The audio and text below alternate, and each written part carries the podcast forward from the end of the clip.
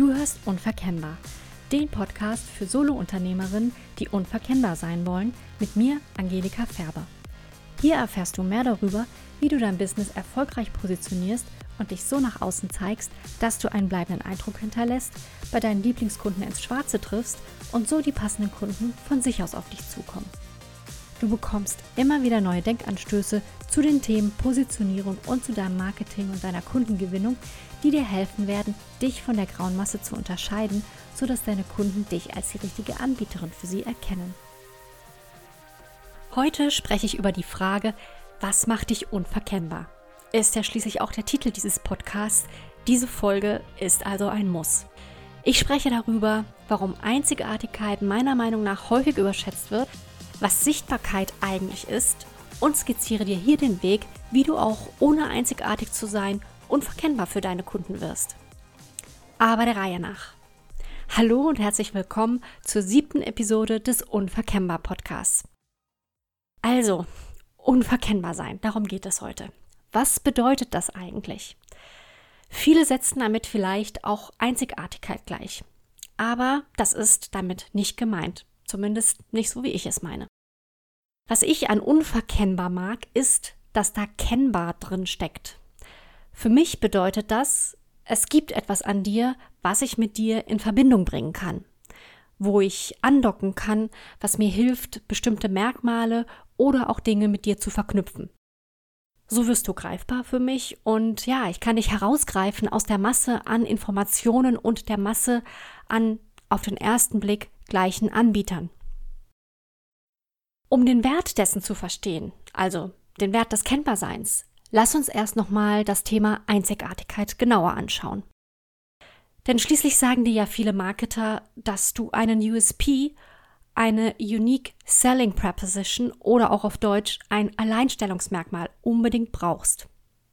Aber wie machst du das? Wie findest du dieses Alleinstellungsmerkmal, wenn du eine Dienstleistung oder Beratung wie tausend oder Millionen andere anbietest? Vielleicht hast du dir diese Frage schon immer wieder mal gestellt. Die Antwort darauf ist gar nicht. Du findest dieses Alleinstellungsmerkmal gar nicht und es macht gar nichts. Denn ganz ehrlich, einen wirklich harten USP, also im, im wirklich, ja, eigentlichen Sinne, etwas total noch nie dagewesenes. So einen harten USP, den gibt es heute kaum noch. Ja, okay, klar, es ist natürlich nach wie vor möglich, etwas noch nie dagewesenes zu erfinden. Nur, wenn es gut ist und erfolgreich ist, dann wird es früher oder später kopiert werden. Ja, ich weiß, es gibt die Möglichkeit, ein Patent anzumelden, es gibt Patentschutz, aber auch der ist nicht ewig und er hat seine Grenzen und ich weiß jetzt nicht wirklich viel über das Thema, aber soweit ich weiß, gibt es da auch gewisse Voraussetzungen, die du erstmal erfüllen musst, um überhaupt ein Patent anmelden zu können. Also es kann sein, dass du irgendwie was ja für dich oder aus deiner Sicht oder in deinem Markt einzigartiges erfunden hast, was du aber gar nicht so schützen lassen kannst. Und dann kommt eben noch dazu, wenn ein einzigartiges Angebot nicht erfolgreich ist, dann verschwindet es in der Bedeutungslosigkeit. Und daran siehst du auch schon mal, Einzigartigkeit ist kein Erfolgsgarant. Ja? Eine Sache kann auch einzigartig schlecht sein. Oder aber ein Angebot ist so extrem nischig, also so speziell, dass es tatsächlich für viel zu wenige Menschen interessant ist und damit auch nicht erfolgreich wird in dem Sinne, dass du da ja nennenswerten Umsatz mit generieren könntest und zwar langfristig. Ja, doch du, die hier diesen Podcast hört, also nicht, dass ich dir jetzt nicht zutrauen würde, etwas Neues zu erfinden, aber ich unterstelle jetzt einfach mal, dass deine Dienstleistung oder Beratung, die du anbietest, im Prinzip weder neu noch einzigartig ist. Und ja, du hast Möglichkeiten, in einem gewissen Rahmen Einzigartigkeit zu schaffen, ja, indem du dir ein ganz bestimmtes kleines Marktsegment deines Bereichs herauspickst, äh, herauspickst. Das ist die berühmte Nische.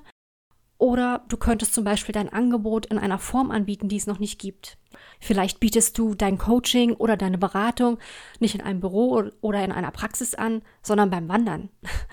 Oder du bietest einen besonderen zusätzlichen Service an. Ja, vielleicht bist du Karriereberaterin und stehst besonders unsicheren Kandidaten für die ersten 100 Tage im neuen Job jederzeit telefonisch zur Verfügung.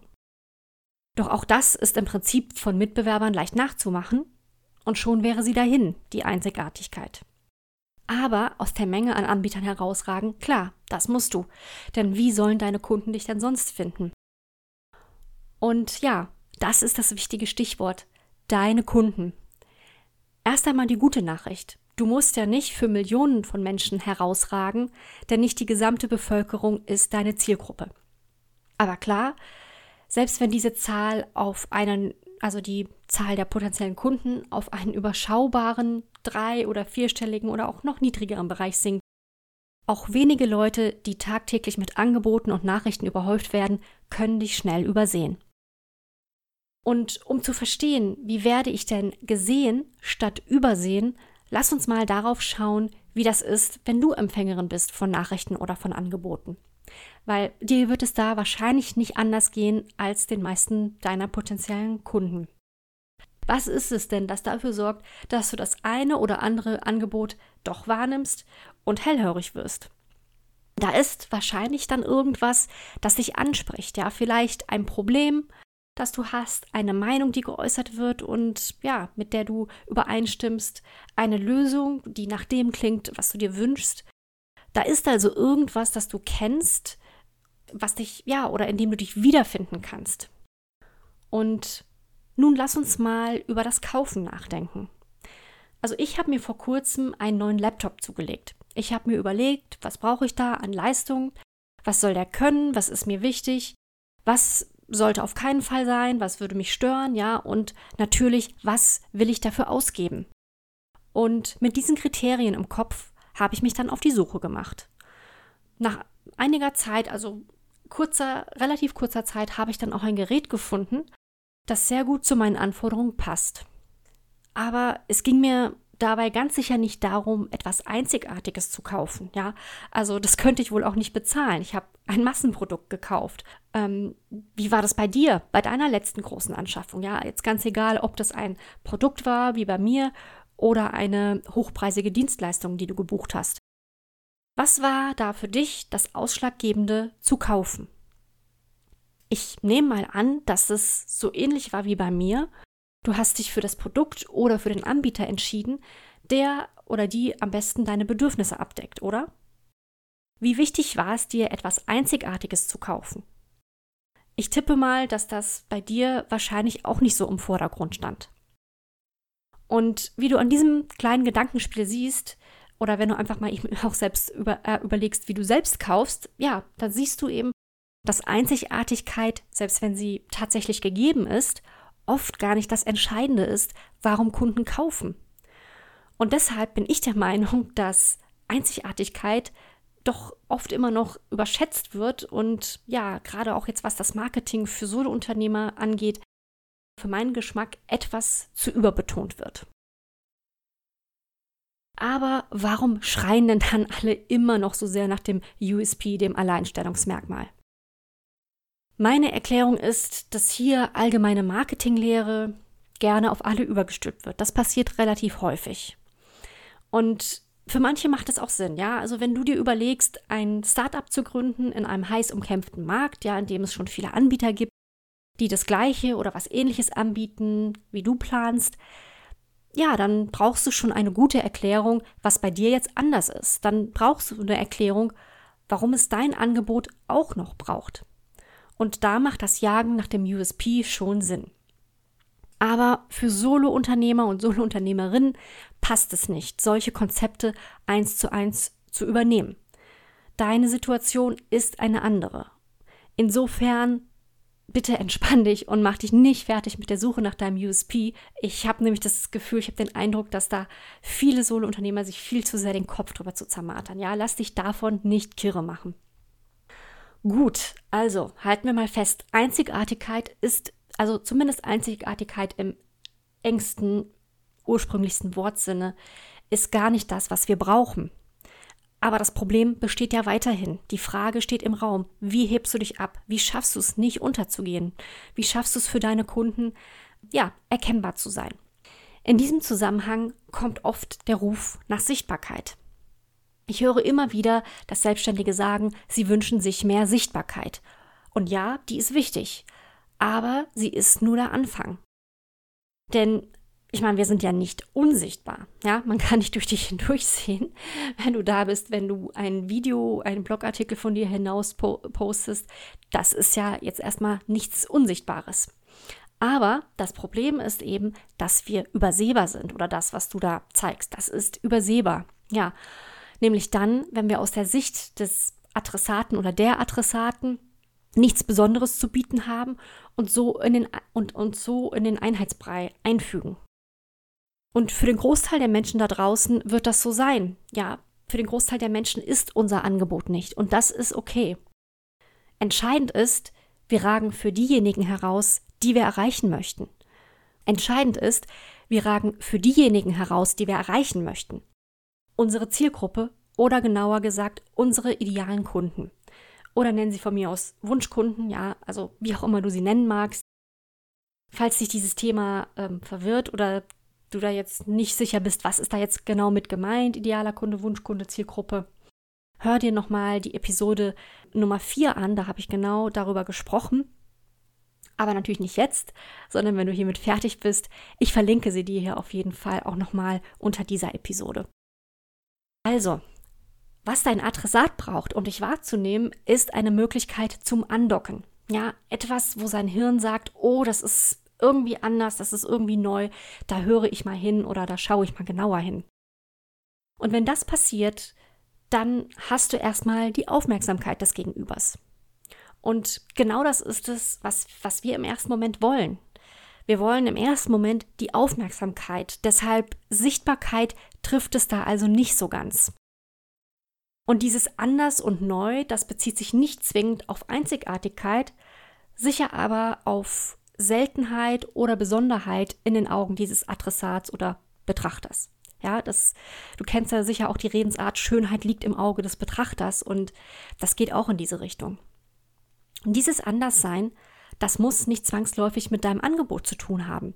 Gerade wenn du beratend arbeitest, dann ist deine Persönlichkeit genauso wichtig wie die konkrete Ausgestaltung deines Angebots, wenn nicht sogar wichtiger.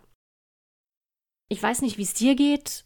Aber ich kann mir zum Beispiel nicht vorstellen, also ich kann es mir überhaupt nicht vorstellen, mich von niemandem begleiten oder beraten zu lassen, der mir unsympathisch ist. Wie geht's dir damit? Kannst du dir wahrscheinlich auch nicht vorstellen. Deshalb zeige deine Art, die Dinge zu tun, ja? Sprich über das, was dir wichtig ist. Und die beste Möglichkeit, um das zu tun, ist natürlich dein Content, deine Inhalte. Egal in welcher Form du dich zeigst, ja? Sprich darüber, wie du arbeitest. Vielleicht gibt es auch ähm, ja, Aspekte deines Fachbereichs, die du hervorheben willst. Vielleicht gibt es weit verbreitete Meinungen oder Tipps, die in deinem Gebiet immer wieder gegeben werden, die du aber mittlerweile als überholt findest oder die eigentlich noch nie richtig waren, wo du mal ja ein Statement oder ja nicht ein Statement, aber wo du einfach wirklich mal eine Haltung dagegen zeigen möchtest. Also überleg mal, was nervt dich an deiner Branche? Ja, gibt es vielleicht auch Dinge, die deine Mitbewerber nicht oder zu wenig berücksichtigen? Und was ist so dein persönliches Anliegen in deiner Arbeit? Das, das geht so in Richtung deines Warums. Ja, was ist das, das Warum? Warum machst du das, was du machst? Und all das sind Dinge, die, ja, oder durch die du deine Note hinterlassen kannst, durch die du auch wirklich das, was dich persönlich ausmacht, rüberbringst. Und tu das so, wie es für dich passt. Das heißt, finde auch beim Schreiben deinen eigenen Stil. Oder wenn es das Schreiben nicht ist, Formate wie Podcast oder Video sind natürlich auch besonders gut geeignet, um deinem Publikum ein Gefühl zu vermitteln, wie du so drauf bist, ja, um mehr von dir persönlich zu zeigen. Gerade äh, die Art, wie du Dinge sagst, Gestik, Mimik, die Stimme, das sind alles Dinge, die ja, die sehr persönlich sind und entweder Leute mögen sie oder sie mögen sie nicht. Also lass mich festhalten. Gib deinen Leuten da draußen Möglichkeiten zum Andocken über Dinge, die du ansprichst, ja, über deine eigene Art, Dinge zu tun und zu sagen, deine Haltung. Sei dabei auch ruhig mal kontrovers und bringe eigene Aspekte zu deinem Thema rein. Das muss keine Doktorarbeit sein, das können auch ein paar wenige markante Statements sein, die du immer wieder einstreust. Und ja, du darfst und sollst auch ganz bewusst wählen, was du von dir zeigst und was nicht, ja? Womit sollen Menschen dich in Verbindung bringen? Und mit Menschen meine ich hier jetzt natürlich ganz spezielle Menschen, dein Publikum, ja, dein spezielles Publikum. Und die nächste Zutat, die du brauchst, um kennbar zu sein, unverkennbar zu sein, ist Beständigkeit. Ja, du weißt, wie das ist. Wir hören einmal etwas, finden das vielleicht auch ganz interessant und dann kommt irgendetwas anderes im Newsstream, falls du irgendwas in den sozialen Medien siehst, was du interessant findest oder dein Telefon klingelt und schon hast du wieder vergessen, was du dir vor zwei Minuten noch angeschaut hast. Aber wenn das etwas war, an dem du andocken konntest, ja, was dich, weil es dich angesprochen hat, dann wirst du dich daran erinnern, wenn du von dieser Person in Kürze wieder was hörst oder liest. Vielleicht kannst du dich selbst bei dir an solche Beispiele erinnern. Im Marketing gilt deshalb zu Recht, ja, einmal ist keinmal. Ein Blogartikel, ein Posting, ein Brief, eine E-Mail und so weiter. Wenn du dich nur einmal zeigst, dann kannst du es eigentlich auch gleich lassen, weil du keine langfristige Wirkung dadurch erreichen wirst. Genauso ist es, wenn du dich ganz selten zeigst. Also alle paar Monate mal ein Blogartikel, hm, oder Video oder was auch immer. Also, ne, du weißt, was ich meine. da bist du im Hirn des Adressaten fast oder eigentlich schon wieder komplett ausgelöscht, wenn du dich zum wiederholten Mal dann meldest.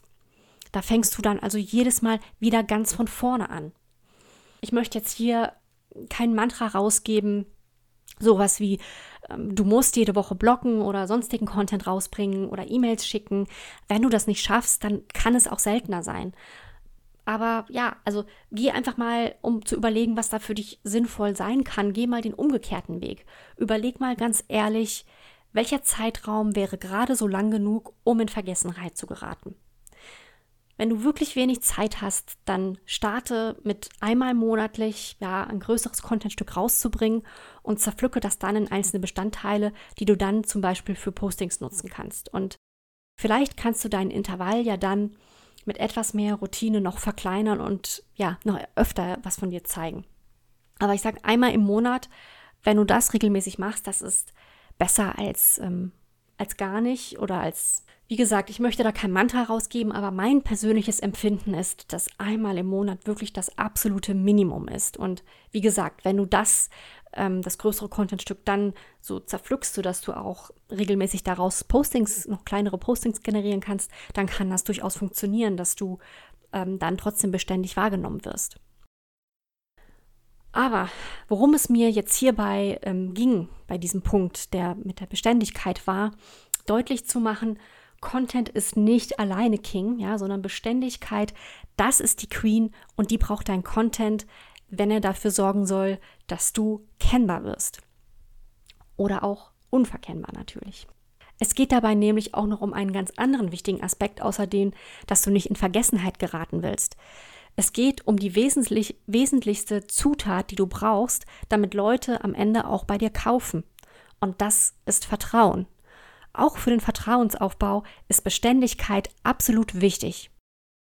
Wenn du dich beständig zeigst zu deinem Thema, dann machst du klar, du bist hier, um zu bleiben. Du bist keine Eintagsfliege.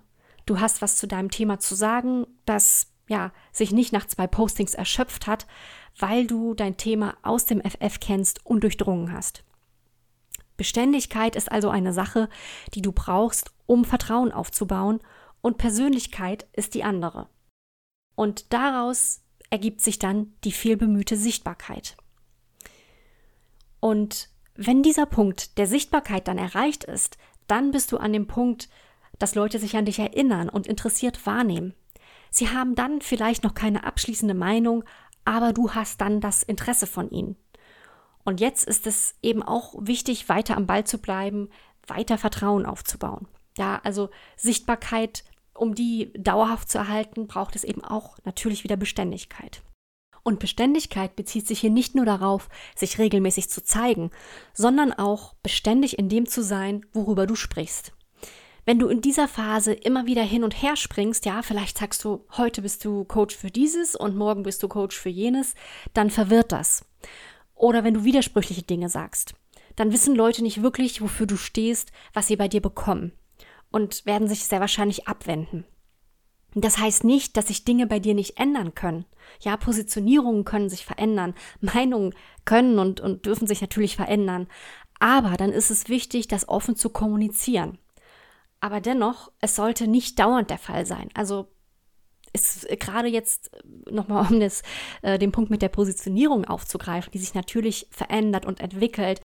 Ja, gerade am Anfang vielleicht noch etwas rasanter oder häufiger. Aber wenn du schon eine Weile im Business bist und dann immer so weitermachst, dann ähm, wirst du dadurch oder dann wirst du eben Leute verwirren und wirst dadurch keine, keine Sichtbarkeit und auch keine Kennbarkeit aufbauen können.